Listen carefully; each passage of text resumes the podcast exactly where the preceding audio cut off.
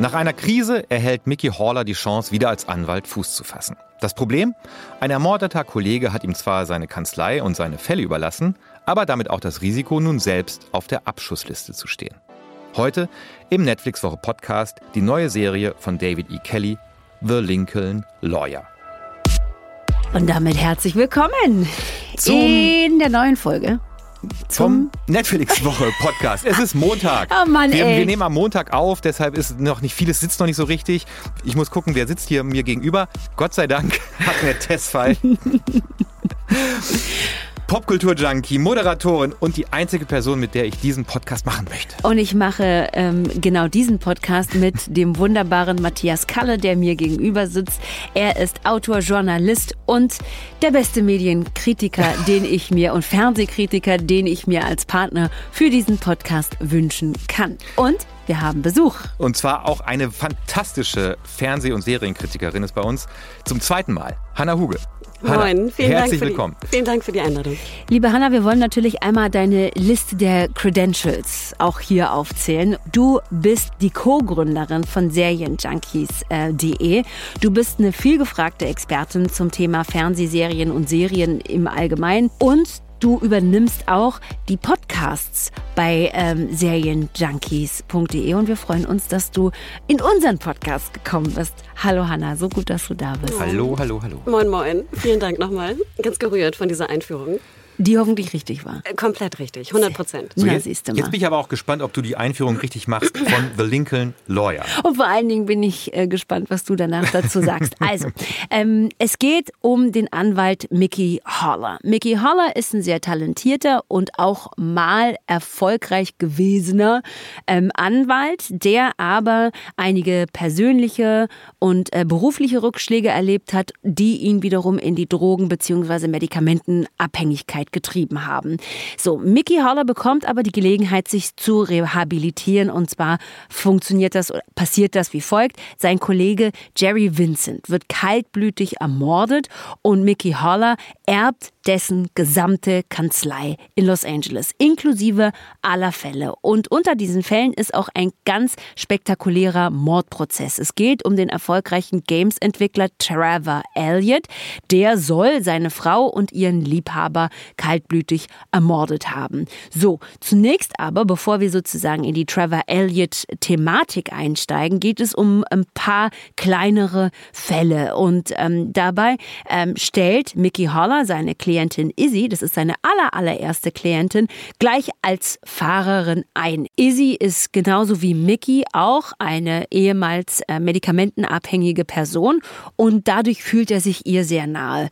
Den titelgebenden Lincoln ähm, den fährt Izzy dann, weil genau dieses Auto, nämlich das Büro ist, aus dem Mickey Haller äh, fast alle seine Anwaltstätigkeiten betreibt weil man ja in Los Angeles so viel im Verkehr sitzt, hat er sich gedacht, warum nicht also diese Zeit, die ich ohnehin von A nach B brauche, nutzen, um Fälle abzuarbeiten. Und äh, das ist so die Gemengelage, mit der wir es in Lincoln Lawyer zu tun haben.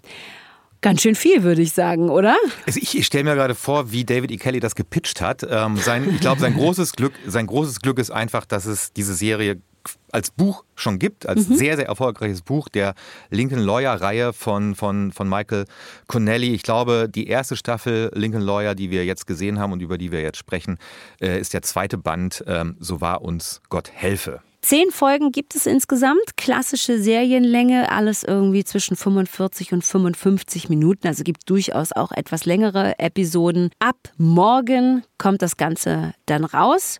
Und Leute, David E. Kelly scheint ein viel beschäftigter Mann aktuell zu sein, oder? Ich meine, die letzte David E. Kelly-Serie, die wir besprochen haben, ist noch gar nicht so lange her. Ja, das Anatomie war, eines Skandals. Genau. Ja. Und jetzt ist er also quasi wieder da mit Lincoln Lawyer. So. Ich habe witzigerweise gezählt. Ähm, es gibt eine schöne Auflistung bei Wikipedia, welche und wie viele Serien David E. Kelly natürlich ne, creative betreut hat oder gemacht hat, produziert hat, was auch immer. Und wir sind auf den Schluss gekommen, dass in den letzten sechs Jahren hat dieser Mann zehn Serien an den Start gebracht. Wow. Und das finde ich schon, also schon ganz schön viel beschäftigt, ja. Mm. Also und was ich auch immer interessant finde, ich weiß nicht, wie es euch geht, aber bei David E. Kelly denkt man ja so ein bisschen auch so an, also ich denke da so ein bisschen auch in meine Kindheit und Jugend, ne? weil David E. Kelly natürlich immer so Picket Fences, Ellie McBeal, Boston Legal und im Endeffekt finde ich ganz interessant, dass ein David E. Kelly von damals nicht mehr der David E. Kelly ist von heute gefühlt, dass das doch irgendwie andere Serien sind. Und das finde ich eigentlich ganz spannend, weil du hast ja hier schon Anatomie eines Skandals äh, aufgeführt und da waren ja, wie gesagt, also Illustre und sehr viele andere Serien. Und das finde ich ganz interessant, so dieses, was ist eigentlich aus David E. Kelly geworden und was für Serien bringt er heutzutage an den Mann, an die Frau, beziehungsweise an den Sender, an den Streamer? Ich bin sehr gespannt darauf, Matthias, wie du das siehst, weil Matthias wird, glaube ich, äh, sagen, hä, stopp mal, ich bin der Meinung, dass David E. Kelly eigentlich immer noch das Gleiche macht oder sehe ich das jetzt falsch? Also, Schätze ich dich falsch ein? Also ich finde, ich finde, bevor wir, bevor wir, also ich, ich versuche mal so einen Überbau gerade zu schaffen. Mach mal. Ja, ähm, und, und ich finde, das Interessante an The Lincoln Lawyer ist, ähm, dass ich das Gefühl habe, ich habe eine Serie geschaut, ähm, wie vor fast 25 Jahren. Also die, die, die, die ähm, von der Erzählweise, von den Figuren, äh, auch von der Machart, vom Schreiben her, ist das tatsächlich so ein bisschen 1998 äh, Fernsehen gewesen. Und ich finde es ganz interessant, ob wir, also es gibt ja dieses Stichwort von Retro-TV, ja, also ob wir jetzt gerade nach The Golden Age of Television jetzt in einer äh, anderen Phase äh, der Fernsehserien stecken und dass das Lincoln Lawyer möglicherweise da ähm, ein, ein Zeichen für ist, dass es tatsächlich so sein könnte. Anatomie eines Skandals, den ich äh, äh sehr gefeiert habe mhm. vor drei Wochen, ähm, mhm. als wir darüber gesprochen haben, ähm, fällt meine, meines Erachtens da ein bisschen raus. Ähm, was äh, daran liegt, dass, der, dass der, ähm, die Romanvorlage äh, etwas anders geartet ist als die Romanvorlage von Lincoln Lawyer und dass ähm, David E. Kelly bei Anatomie eines Skandals eine ganz tolle äh, Bühnenautorin mit am Start hatte, die mit ihm das geschrieben hat. Ähm, also das von mir vorweg, äh, dieses Gefühl, ich habe etwas gesehen, was ich auch vor 25 Jahren ähm, bei Pro7 bei Sat1 ähm, über Wochen hinweg hätte sehen können. Das Interessante finde ich, und das dachte ich mir auch am Anfang, als ich hörte, dass Lincoln Lawyer jetzt zu Netflix ging. Ne? Die Produktionsgeschichte ist ja ein bisschen kompliziert, mhm. ne? war ja erst, erst auf einem, äh, Epics, genau, ne? Und dann wanderte sie und ähm, ich dachte mir auch, so will Netflix jetzt ein klassisches Procedural herstellen. Ne? Also wir denken daran, Procedural eigentlich so klassisch abgeschlossene Folgen, ne? gerade bei Legal oder Medical. Du hast irgendwie ein Team, du hast ein, hier einen Detective oder Anwalt oder was auch immer. Und es werden eigentlich Fälle pro Woche gelöst und am Ende wird dieser Fall aufgeklärt. Ne? Klassisch Network TV, gerade wie du sagtest. Ich fand früher war David E. Kelly immer so ein bisschen besonders, weil er noch so einen wilden Mix aus Humor so mit reinbrachte. Und ich finde jetzt, sage ich mal, auch in Eddie McBeal oder Boston Legal sehr unterschiedlich zu dem, was wir hier sehen. Aber prinzipiell so sozusagen die Frage, wollen wir eigentlich wieder dieses alte Feeling haben von klassischem Fernsehen, so wie wir es früher gesehen haben? Und wenn wir uns die Netflix-Charts angucken, sehen wir ja auch, dass so diese älteren Dinge und Procedures, abgeschlossene Folgen, immer relativ gut ranken. Und deswegen dachte ich mir auch so, ja, super interessant. Ich kann aber schon vorweg sagen, dass ich fast schade finde, dass sie es nicht ganz klassisch, klassisch gemacht haben hier bei Lincoln Lawyer. Also ihr habt es ja schon gesagt, sie haben Fälle pro Woche finden statt, aber das ist ja mehr so eine ganz kleine Side Story. Ja. Sie erzählen eigentlich doch sehr stark diesen seriellen Überbau mit dem Mordfall. Und ich dachte mir, ja, auch damals hatten wir natürlich einen seriellen ne, Überbau oder Unterbau, gerade im, im persönlichen Bereich. Und hier, wie gesagt, finde ich es wirklich schade, dass sie nicht interessante Fälle in der Woche machen und dann richtig so all in gehen, 90er Fernsehen, Network. Ja, aber ich glaube, mir wäre das zu viel gewesen, das tatsächlich so ganz konsequent zu machen. Insofern finde ich das Gefühl von, ich schaue etwas Vertrautes und ähm, finde trotzdem noch was Neues darin, äh, durchaus ansprechender, muss ich schon ehrlich sagen. Also ich finde zum Beispiel diese kurzen Fälle, von denen wir gerade am Anfang gesprochen haben, ja, da gibt es ähm, dann eben den ersten Fall, der Mickey Izzy zuspült, die dann seine Fahrerin wird. Äh, da geht es auch irgendwie um, um einen Raub, der am Ende des Tages irgendwie sich nur um ein ganz äh, wertloses Stück Klunker drehte und er bekommt Izzy frei äh, und engagiert sie dann eben, wie gesagt, gleich als Fahrerin. Dann gibt es, glaube ich, in der zweiten Folge ähm, jemanden, der irgendwie einen Kopf geschubst haben soll. Da stellt sich dann aber relativ schnell hinaus, raus, dass es was anderes war. Und ähm, so, also diese kleinen Fälle finde ich okay, um so reinzukommen und so, um so reinzusnacken. Und dann aber interessieren mich die anderen Dinge durchaus doch noch mehr. Ja, also schon. Ähm, bis auf einen Fall, den wir jetzt aber nicht äh, spoilern, spoilern wollen, äh, der Fall ähm, von dem ähm, Army-Vet, der irgendwie in einer Episode äh, wild in der Gegend rumgeballert hat, so, ja. Äh, der, der spielt ja auch nochmal eine andere Rolle. Aber äh, lass uns doch noch mal ganz kurz, bevor wir sozusagen auf dieses übergeordnete Thema kommen, äh, darüber sprechen. Wen haben wir da? Wen lernen wir da kennen? Und wie finden wir das alles? Mickey Hollard, eindeutig die Hauptfigur. Für mich ähm, fand ich, ich habe es auf Englisch geguckt und ich fand es ganz interessant, weil ich am Anfang einen kurzen Augenblick gebraucht habe, um diesen ganz, ganz leichten ähm, Einschlag, diese ganz, ganz leichte sprachliche Färbung identifizieren zu können. Äh, das fand ich total toll. Mickey Holler hat wie in der ähm, Originalvorlage auch in der Serie mexikanische Wurzeln. Und da dachte ich dann schon so, okay, cool, ich bin in einem sehr diversen ähm, Los Angeles. Ne? Also Los Angeles, wenn da mexikanische Menschen auftauchen, das wird jetzt auch ein bisschen besser, muss man auch sagen, aber waren das dann eben oft Gärtner, ähm, Haushaltshilfen, ähm, Menschen, die äh, irgendwie irgendwas illegal verkauft haben und so. Aber jetzt habe ich hier mal so einen mexikanisch-stämmigen ähm, Anwalt und das fand ich schon mal gut. So. Dann fand ich ganz interessant, wie seine Ex-Frauen eingeführt werden. Ich fand, das war ein netter Kniff, ne? Dass er da sitzt und auf sein Handy guckt und dann taucht da glaube ich, als erstes wife, second, äh, wife. second Wife, First Wife an und so, ne? Und da denkt man sich so, okay, ich bekomme hier schon mal ein Gefühl für das Personal, mit dem ich es zu tun habe, ja. Und dann gibt's da natürlich noch so Figuren wie den ähm, äh, Ermittler, ne? Den, den äh, PI, dem Private Investigator Cisco, von dem du mir mal sagen musst, Matthias, ob der im Deutschen auch diese Stimme hat. Nee, nicht ganz. Ja. Aber äh, auch komisch. Also Ja? ist auch Ja, ich finde, wenn man die Augen schließt, klingt das wie Batman.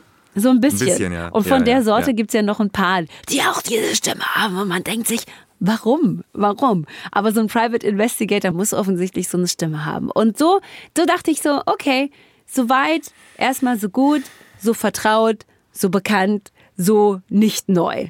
Oder? Ähm, ja, also sehr, sehr klassisch. Ich wollte mich sozusagen da reinbegeben, ne? weil ich Lust hatte, wieder so etwas äh, zu sehen. Und ich muss auch persönlich sagen, dass ich ein sehr großer Nev Campbell-Fan war. Und sie spielt ja sozusagen First Wife. First Wife, ja. Und äh, in dem Sinne war ich dann sowieso schon hooked, weil ich denke, Nev Campbell will ich, will ich sehen. Und ich finde, äh, du hast sie ja schon eingeführt, ne? sie ist da die, die Staatsanwältin. Und ich war generell interessiert, wie es jetzt also mit diesen ähm, Ex-Frauen aus sich hat. Und ich fand ja auch interessant, dass ähm, äh, Mickey ein sehr gutes Verhältnis hat mit seiner zweiten also Ex-Frau. Und ich dachte mir auch, wie cool auch mal so, nicht jetzt dieses typische Drama der Scheidung und etc. zu sehen, sondern eigentlich, wie die beiden auch sehr, sehr gut zusammenarbeiten. Das fand ich ganz cool. Also ich gebe dir recht, ich habe mich auch am meisten über äh, Nev Campbell gefreut, die ich glaube ich das letzte Mal ähm, bei House of Cards gesehen habe, wo sie auch mitgespielt hat und, und die, äh, wo ich aber generell das Gefühl hatte, dass sie zehn Folgen lang schauspielerisch auch sehr unterfordert war bei The Lincoln Lawyer. Ähm, ich fand Nev Campbell einen großen, großen Lichtblick hier. Ähm, ich ich, ich fand es so interessant, dass, dass ähm, also Mickey Holler wird uns eingeführt. Er sitzt irgendwie am, am, am, am, am Strand und guckt auf die Wellen und es wird dann relativ klar, er hatte m, vor ein paar Jahren so einen schlimmen Surfunfall und da ist, seitdem ist er medikamentenabhängig auf, auf, auf, auf, Schmerzmittel. Und äh, dann ist dieses äh, First Wife, Second Wife auf seinem Display, wenn die anrufen, was ich irgendwie. Und das, jetzt wird es interessant, weil ähm, also dieses ich speichere meine Ex-Frauen so im Handy ein, ist eigentlich ein kompletter Arschloch-Move. Ja, also wer so, ein Mann, der sowas macht, hat sie nicht mehr alle. Ähm, das könnte man weiterführen, aber Mickey Holler ist kein Arschloch. Ja, und, und, und, ähm, und diese Medikamentenabhängigkeit könnte man auch so ähm, hausmäßig weiterführen. Ja, also was macht das eigentlich mit ihm? Es spielt auch eigentlich keine Rolle. Also es wird, es ist Behauptungen werden aufgestellt und dann aber nicht mehr erzählt. Also es ist so, man muss ihm diese, diese, diese, diese Medikamentenabhängigkeit geben, damit man merkt, oh, er ist ein gebeutelter Mensch und so. Ähm, das war's. Und dieses aber Second kurze Klammer, ja. sorry, Sucht spielt ja doch noch eine Rolle. Also ich habe jetzt nur vier Folgen gesehen, aber wir haben auf jeden Fall zumindest zweimal nochmal, dass es weitererzählt wird, was es mit seiner Sucht auf sich hat. Ja, aber wir haben dann Am so, Rande. Ja, am Rande. Und wir haben so eine Szene, wo er dann äh, stundenlang vor einem Bierglas sitzt und das nicht trinkt und so. Ähm, aber, aber es zerreißt ihn nicht. Also sozusagen diese, diese, diese Sucht hat ihn, äh, äh, bewegt ihn nicht so sehr, wie man es hätte nehmen können, wenn man es einführt, als etwas, was diese Geschichte wirklich nach vorne treibt. Im Prinzip ist es fast egal. Und, und, und dieses, dieses, er wird eingeführt als jemand, der ähm, ähm, seine Ex-Frauen als First und Second Wife ins Handy einspeichert.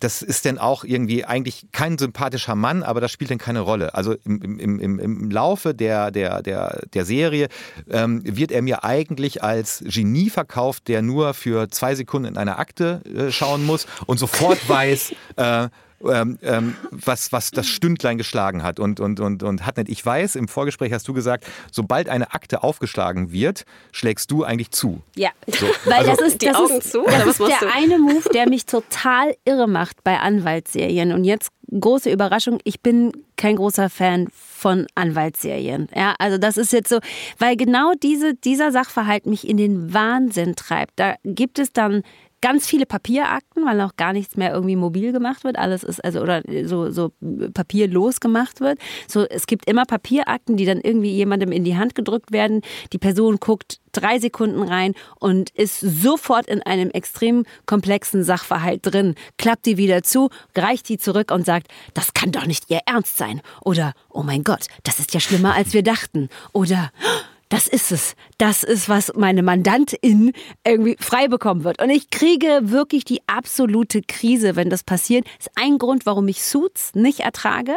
Ich ertrage Suits nicht, weil jeder gefühlt alle fünf Minuten irgendwo reinguckt und so weiß, sofort weiß, was los ist.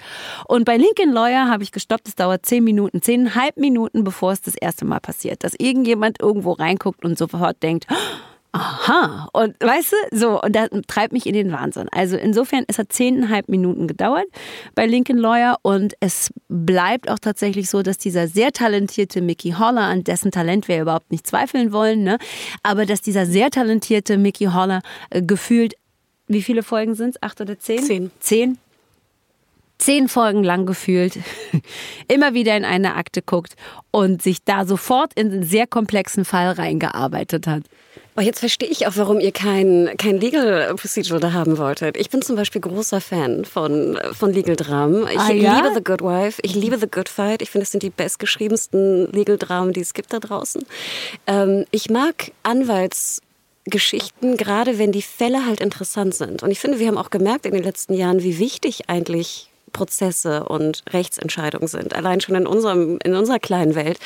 Und deswegen finde ich sozusagen komplex geschriebene Legal-Dramen mag ich gern. Und ich kann dir sagen, das ist jetzt vielleicht nicht das Thema, aber wenn du irgendwann mal nachmittags äh, den Johnny Depp Amber Heard Case schauen solltest, du siehst ganz viel Papier.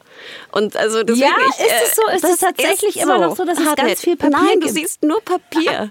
Wirklich. Und da ist Oh natürlich viel auch digital mittlerweile, ähm, was die Depositions angeht. Aber nein, es ist wirklich, es entspricht der Wahrheit, soweit wir das jetzt daraus schließen können. Und ich will das Mhm. Thema gar nicht äh, anreißen. Ähm, es, es glaube ich, ist so. Ohne dass ich jetzt Okay. Anwältin in den USA bin. Aber ich glaube, hier ist sozusagen der, der Unterschied. Ne? Wenn man, wenn man Legal Dramen mag, dann hätte ich natürlich gerne komplexere Fälle. Denn ich finde zum Beispiel auch, das Setdesign der Gerichte sieht super aus. Also immer wenn es im Gericht spielt, finde ich, sind die Sets, es sieht so aus, als wäre es ein echtes Gericht in L.A. Ich weiß das gar nicht genau. Ich habe das nicht nachrecherchiert. Aber ich finde, das sind die Szenen, die eigentlich für mich inhaltlich am interessantesten wären, sind sie nicht hier, weil es halt nur so ganz kurz angerissen wird. Und ich da auch so ein bisschen eher ein Gespür kriege für ihn. Und du hast natürlich recht, er ist der, das super Genie, ne, was jetzt ein Jahr weg war. Alle fragen sich, wo er gewesen ist. Aber ich finde, man kriegt ja schon mit, dass er halt auch gestresst ist. Deswegen dieses ganze Hin- und Hergefahre. Er muss am Anfang immer, seine Fälle müssen immer verlängert werden, weil er sich nicht hat einlesen können. Also das habe ich nicht so kritisch gesehen. Ähm, also, äh, ich finde interessant, dass du The Good Wife sagst ähm, und, und hier benennst, äh, mochte ich auch gerne. Und neben David E. Kelly als äh, Showrunner bei Lincoln Lawyer fungiert ja äh, Ted Humphrey, der ja The Good Wife auch ähm, maßgeblich mitgeprägt hat. Ich wollte noch mal kurz auf diese Papiersache zu, zu sprechen kommen, weil ähm, was, was für mich den Anachronismus dieser Serie auch so deutlich macht, ist eine Szene, ähm, wo die Jury ausgewählt wird für diesen äh, großen Mordprozess gegen diesen Games-Entwickler. Und die Staatsanwaltschaft hat ein Softwareprogramm, ähm, wo sie sofort immer eintippen, wenn sich die Jury, bei der Auswahl der Jury, wenn sich die ähm, Menschen vorstellen, dann können sie sofort Geschlecht, Wohnort, Name, nee, Name nicht Geschlecht und Wohnort immer eintippen und das wird dann im Prinzip so schön ähm, grafisch auf diesem Softwareprogramm dargestellt, während unser Mann, Mickey Haller, das alles noch so mit Zetteln macht und, und, und so schreibt und so. Wenn die Geschworenen reinkommen, muss das schnell gehen. Ich gebe das Wichtige sofort ein. Alter, ethnische Zugehörigkeit. Farbstifte und Post-its? Meint er das ernst? Sie wissen schon, dass es Software dafür gibt, oder? Computer können nicht hören, wie jemand antwortet. Nicht in die Augen sehen. Doch, können sie, heutzutage. Und das ist so ein Anachronismus, der auch zum Beispiel deutlich wird in diesem ganzen, ähm, diese Szenen, wo er auf der Rückbank des Autos sitzt, ja, in diesem unfassbar riesigen SUV Lincoln und die ganze Zeit immer sagt, ich muss in Bewegung bleiben, dann kann ich besser denken. Das hat dich in das, den Wahnsinn getrieben. Das, das, hat auch mein Vater immer schon gesagt. So. Ja. Und dann hört er immer Jazz. Und dann, ich höre Jazz. Schon mein Vater hat immer Jazz gehört. Also das ist alles so, wo sind wir denn? Also das ist so, das ist so, ähm, ähm ich mache noch mit Post-its äh, die, die, äh, die, die Jury stelle ich zusammen und ähm, ich muss in Bewegung bleiben und ich höre Jazz und ich mache das alles so, weil mein Vater das auch schon gemacht hat. Das ist so, ähm, ähm, aber dieser, und der Vater taucht auch in, in so Flashbacks noch so auf, aber dieses, diese, dieser, dieser Daddy-Issue, von dem man annehmen könnte, dass es den gibt, wird dann auch nicht weiter erzählt. Also alles ist, wird dann so angerissen, genauso wie seine Medikamentenabhängigkeit und das Ding mit seinem Vater. Und dadurch, dass es immer nur so angerissen wird, bleibt es so im Raum stehen als Behauptung und hinterlässt bei mir immer so ein ungutes Gefühl von, ja, was ist denn da jetzt los? Was ist denn mit diesem Typen los? Und ähm, deshalb so, so, viel noch zu diesem Thema Papier. Ja. Aber das ist auch eine Sache, was du jetzt sagst. Ich habe das nämlich auch nochmal nachrecherchiert. Ich fragte mich, muss er wirklich in so einem drei Tonnen Lincoln-Schiff da rumfahren ja. heutzutage? Ne? Also ich meine, es ist, wir haben ein Verkehrsproblem in L.A. und was macht er? Er fährt mit so einem drei Tonnen Auto durch die Gegend, ne? wo ich auch denke... Er hat zwei davon. Na, ja, er hat zwei davon. Er hat zwei davon in der und Garage altes Cabrio. Ja. Und das Witzige war, ich habe dann wirklich geguckt, ob Lincoln nicht ähm, auch äh, E-Autos hat. Also, und haben sie? Und witzigerweise so, ich bin jetzt nicht tief in den Deep Dive gegangen, Auto ist wirklich nicht so meine Branche, aber wenn ich es richtig verstanden habe, kommen wohl die großen Serien äh, erst 2025 raus. Also ich meine, weil jetzt vorhin auch das Stichwort anachronistisch gefallen ist, ne? Also so, äh, ich glaube, du hast es gedroppt, Matthias. Ähm, ich habe gar kein Problem damit, dass die Serie anachronistisch ist. Das ist es wirklich, ich glaube, nicht so sehr, was mich stört. Ich finde auch, ähm, was mich am meisten stört, abgesehen von der Sache mit den Akten, ist, und da, da äh, bin ich so ein bisschen bei dir, Matthias, woran ich da denken musste, ist ähm, an einen Teil von ihr da haben wir doch uns sehr darüber geärgert, dass die Figur der Tochter, wenn du dich da ein bisschen mhm. noch dran erinnern kannst, ja. so, so ganz unlogisch handelt. Mhm. Und da war ich auch ein bisschen, bin ich ein bisschen drauf hängen geblieben auf der Figur von Mickey Haller. Weil das ist genauso, wie du sagst, Matthias. Diese Figur hat ähm, irgendwie mit Traumata und einer Sucht zu kämpfen, ja, und hat seit anderthalb Jahren, einem Jahr, anderthalb Jahren nicht gearbeitet, kein, war nicht dazu in der Lage, einen einzigen Fall zu übernehmen, erbt diese ähm, Kanzlei und ist sofort wieder im Game. Ja. Ohne irgendwie zu stolpern, ohne irgendwie natürlich auch überfordert zu sein, aber grundsätzlich hat man das Gefühl so, und das sagt ja auch, glaube ich, eine seiner Frauen irgendwann so, he thrives off of it. Ne? Also, dass mhm. er, dass er so mhm. richtig davon zehrt und dass er unter diesen Bedingungen erst richtig so glänzen kann.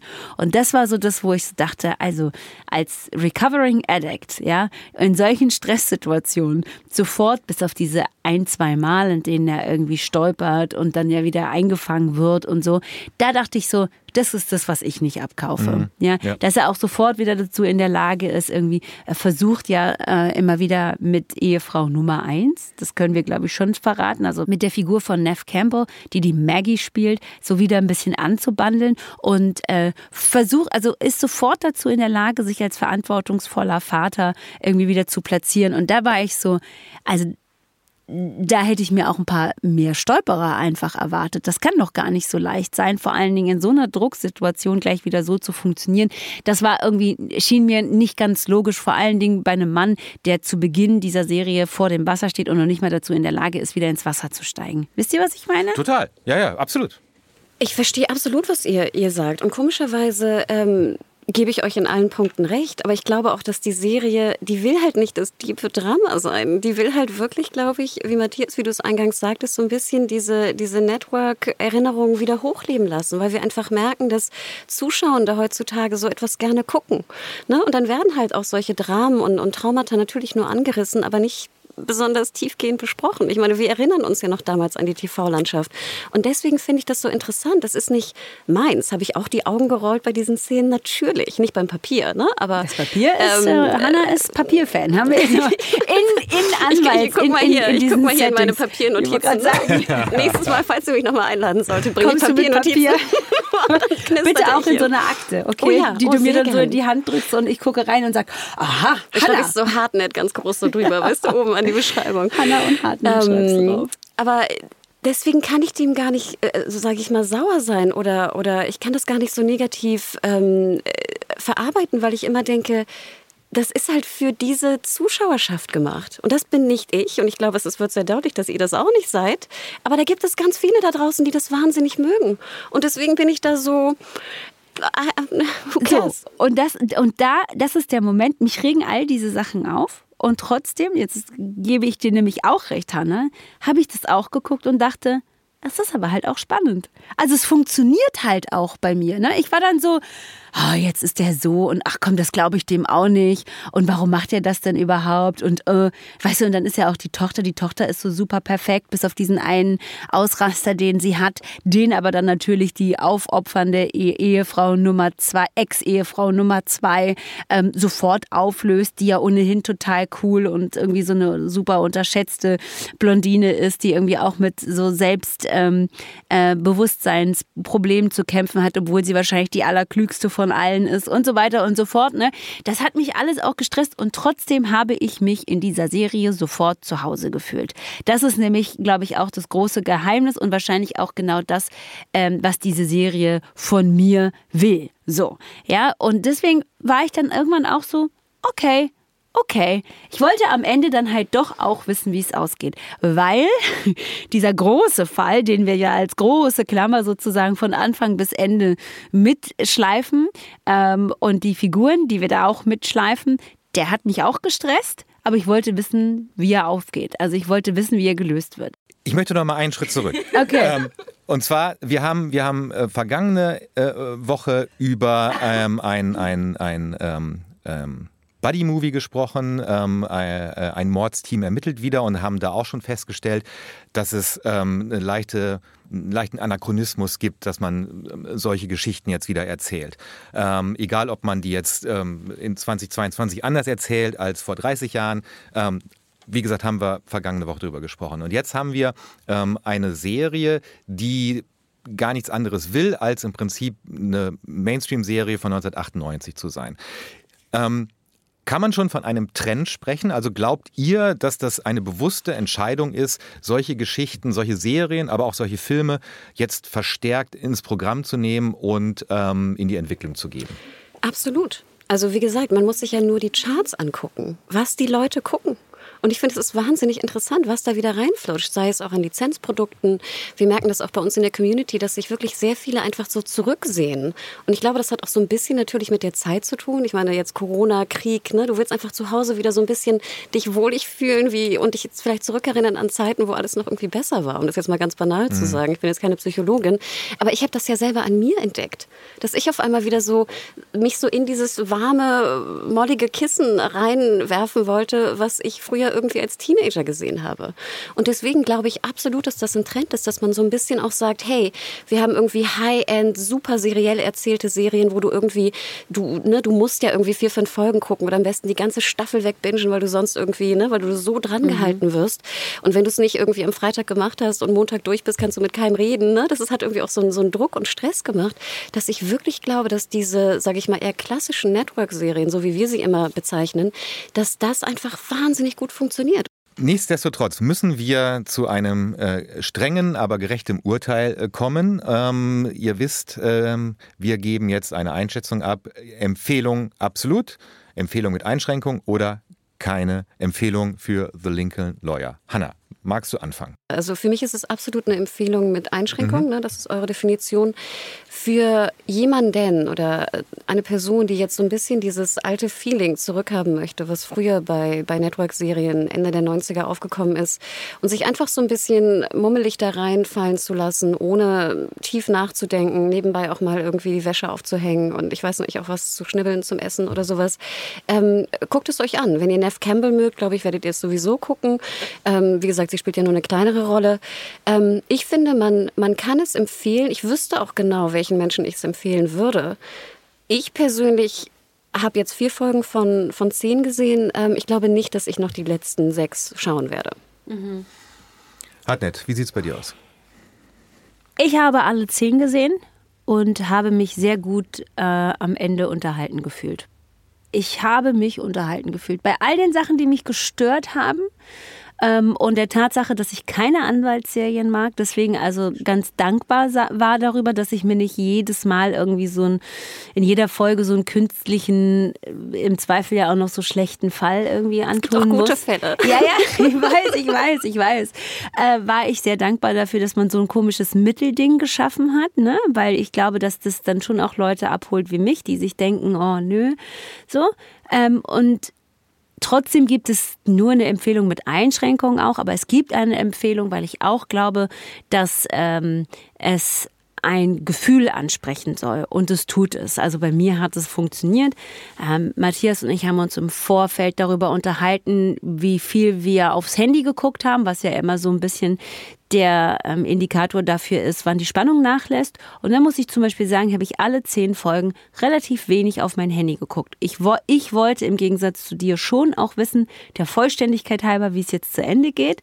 Ähm, und ähm, war einigermaßen überzeugt auch davon, wie man es zu Ende gebracht hat. Ist okay. Deshalb gibt es von mir auf jeden Fall eine Empfehlung. Die Sachen, die mich gestört haben, darüber kann man hinwegsehen, finde ich.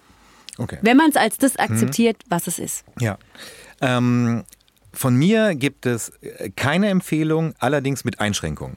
Ähm, ich mache mal eine neue Kategorie auf. Also kein, uh, das ist wirklich neu. Ähm, kein, keine Empfehlung mit Einschränkungen. Ich, äh, äh, ich halte es für keine gute Serie. Die Einschränkung kommt aber deshalb, dass ich das Phänomen interessant finde. Ja. Ähm, und das Phänomen, wo könnte die Reise hingehen in den nächsten drei, vier Jahren, was das serielle Erzählen angeht.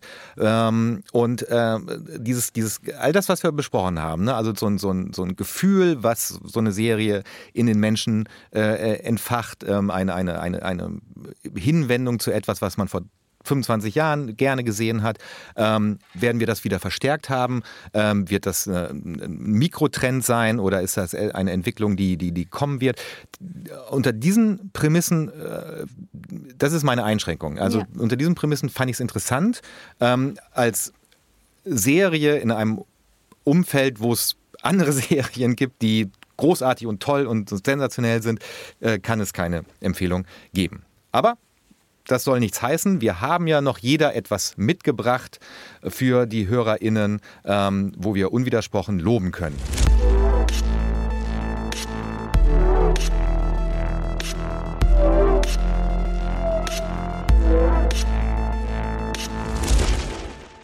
Hanna, ich bin gespannt, was es bei dir ist. Ja, ich habe eine, eine Serie mitgebracht, die jetzt so ein bisschen vielleicht äh, dir gefallen könnte, Matthias, oh, die natürlich auch Hartnett, aber die jetzt, sage ich mal, eher doch so vielleicht das, das Anspruchsbedürfnis äh, der Serienzuschauenden ähm, bedienen würde. Und zwar eine türkische Original Netflix-Serie, die da heißt Bir Başkadir. Ich hoffe, ich spreche sie richtig aus. Acht Menschen in Istanbul. Mhm. Äh, die wurde released äh, im November 2020, umfasst auch acht Folgen. Und für mich, das kann ich schon gleich vorweg sagen, ist es eine der besten Netflix Original Serien.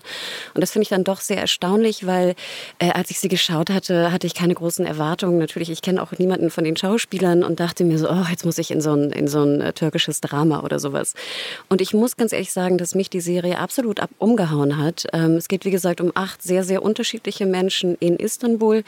Ähm, also gesellschaftlich sehr unterschiedlich. Ne? Wir haben sozusagen sehr modern ausgebildete ähm, äh, Personen, wir haben traditionelle, sehr religiöse Personen, die aber alle natürlich irgendwie verknüpft sind.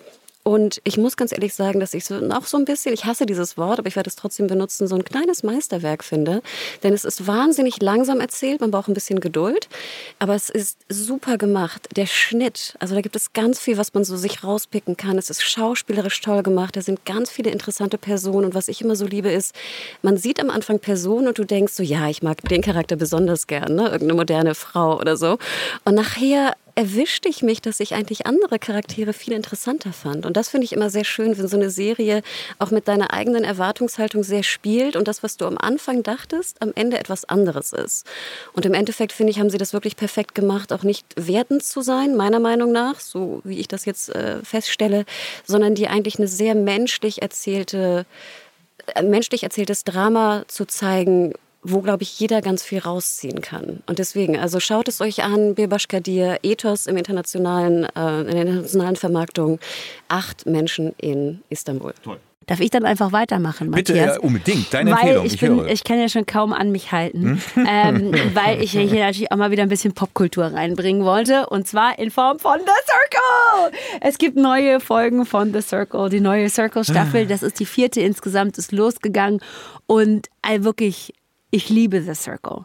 Ich liebe The Circle, weil The Circle natürlich ein soziales Experiment ist. Es ist natürlich auch auf eine bestimmte Art und Weise Reality-TV, aber es ist und das ist vielleicht so ein Charakter, der jetzt in dieser Staffel nochmal deutlicher wird als in den vorhergehenden. Einfach auch ähm, eine, eine Sendung, in der ein Spiel gespielt wird, in der es auch um etwas geht. So. Und das ist ähm, toll umgesetzt in dieser Staffel. Worum geht es in The Circle? Es kommen äh, Kandidaten ähm, in ein Haus, das natürlich kein Haus ist, ne, aber wir stellen uns jetzt The Circle wie eine Art Community vor. Das ist ein äh, soziales Netzwerk, in dem Menschen äh, miteinander kommunizieren und zwar so, dass ähm, man entweder als man selber in dieses Netzwerk einsteigen kann oder mit einem gefälschten Profil, also als Catfish.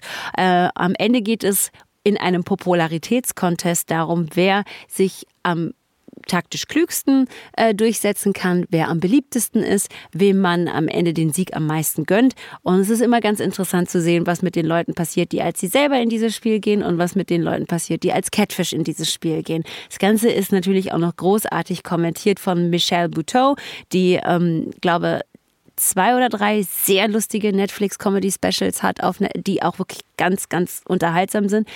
Also Michelle Beteau ähm, macht den Off-Kommentar und ähm, Jetzt kommt's, in dieser Staffel machen auch die Spice Girls mit. Ja, und zwar Mel B und Emma Bunton, also Scary und Baby Spice, sind natürlich als Catfish mit dabei. Und das ist so gut, weil du an diesen beiden einfach merkst, dass es nicht nur ähm, darum geht, irgendwie sich selber darzustellen, weil natürlich ist es auch bei The Circle so, dass nach der ersten dem Erfolg der ersten zwei, drei ähm, Staffeln, ne, äh, die Leute auch vermehrt Selbstdarsteller sind, die in so eine Show gehen. Aber am Ende des Tages merkst du eben, dass es, dass das gar keine Rolle spielt, wer du bist, wie sehr du dich da selber auch zur Show stellst, weil es am Ende ein Spiel ist. Ähm, und man eben in diesem Spiel taktieren muss. Und das wird zum Beispiel anhand der Spice Girls einfach nochmal sehr gut deutlich. Ich finde es super. Es ist ähm, schon eine Weile draußen ähm, und ich äh, kann es nur empfehlen. Kann es nur empfehlen. Äh, jetzt, Matthias, du. Äh, ich möchte unserer kleinen Mini-Rubrik alles, alle Dinge, die es gibt, gibt es auch in gut, äh, treu bleiben. Ähm, ey, du bist und- so shady, das ist richtig gemein, ey. und über, über äh, äh, Anwalts- bzw. Gerichtsserien kurz sprechen, ähm, die auch alle verfügbar sind. Ich äh, äh, nenne ein paar und gehe dann einmal kurz auf etwas ein, was vielleicht noch nicht so viele kennen. Also natürlich Better Call Saul, When They See Us, How to Get Away with Murder und Unbelievable. Ich möchte jetzt kurz einen Fokus legen auf die italienische Serie The Trial. Ähm, die ist schon von 2019 eine achtteilige Miniserie ähm, und die Protagonistin ist die erfolgreiche Staatsanwältin Elena, die kurz davor steht, sich zu beurlauben, um nach New York zu gehen, wo ihr Mann eine Stelle angenommen hat. Ähm, dieser Plan wird aber auf den Kopf gestellt, als ein heikler Fall äh, ihr auf den Tisch kommt, nämlich der Mord an einem 17-jährigen Mädchen. Und ähm, angeklagt ist eine äußerst wohlhabende Frau und ähm, die von einem irre ehrgeizigen Strafverteidiger verteidigt wird. Das ist die Ausgangssituation und das Tolle ist, dass ähm, ich glaube, ähm, Hanna, alles das, was du dir von Gerichtsszenen Szenen wünschst, äh, ist dort, also die, das Kammerspiel äh, während den Verhandlungen steht da im Vordergrund. Und das Tolle ist, ohne jetzt zu spoilern, ähm, Möglicherweise ist äh, eine wie auch immer geartete Wahrheit, die herausgearbeitet werden muss ähm, am Ende eines Prozesses, gar nicht mal das Wichtigste. Und ähm, The Trial ähm, finde ich wirklich äh, eine etwas, ja, wie soll man sagen, übersehbare ähm, Serie, die ich hier aber unbedingt auf den Schirm stellen möchte, neben all den anderen tollen Anwalts- und Gerichtsserien, die es natürlich auch gibt. The Trial, italienische Miniserie von 2019. Wow, ich habe den Titel noch nie gehört, ehrlich gesagt. Ich bin gerade ein bisschen baff. Passiert mir auch nicht so oft. Ist ein Netflix, eins von diesen italienischen Netflix-Originals wie Baby Il und so, ne? Processo. Il Ah, okay. Processo, genau. Wahnsinn, nee, ich bin, ich, ich muss nach Hause und äh, zwei Serien gucken. Wir sind auch fast durch. Wir Ja. sind auch fast durch. Wobei Matthias, eine Sache sei mir noch erlaubt. Eine Serie ist nicht gleich eine Anwaltsserie, nur weil sie in einem Gerichtssaal spielt. Ja, also so, da, äh, naja, ist doch so, oder? Also bei When They See Us war ich so kurz, aber gut, ja, nein, du hast ja recht. Es gibt es ist ja auch noch kein Liebesfilm, wenn mal geknutscht wird. So. so ja, Aber gut, recht. das ist deine Empfehlung. Die ist definitiv eine Anwalts- und eine Gerichtsserie. Ja, das kann man haha. so stehen lassen. Ja. Und ähm, jetzt kommen wir noch mal ganz kurz, bevor wir uns verabschieden, ähm, zu eurem Feedback. Leute, ich weiß ja, dass, oder ihr wisst ja viel mehr, dass wir euch ja sehr oft dazu auffordern, uns Feedback zu senden. Gerne auch in Form einer Sprach. Ähm, Nachricht. Und das Interessante ist, dass ihr es für die Folge, in der es um Heartstopper ging, zuhauf getan habt. Wir konnten uns da gar nicht vor Feedback retten. Und ähm, eine Sprachnachricht, ähm, die ist von Christian. Christian ist 35 Jahre alt, äh, Lehrer an einer Realschule zwischen Mannheim und Heidelberg. Und die Sprachnachricht, die er uns geschickt hat, die lautet so.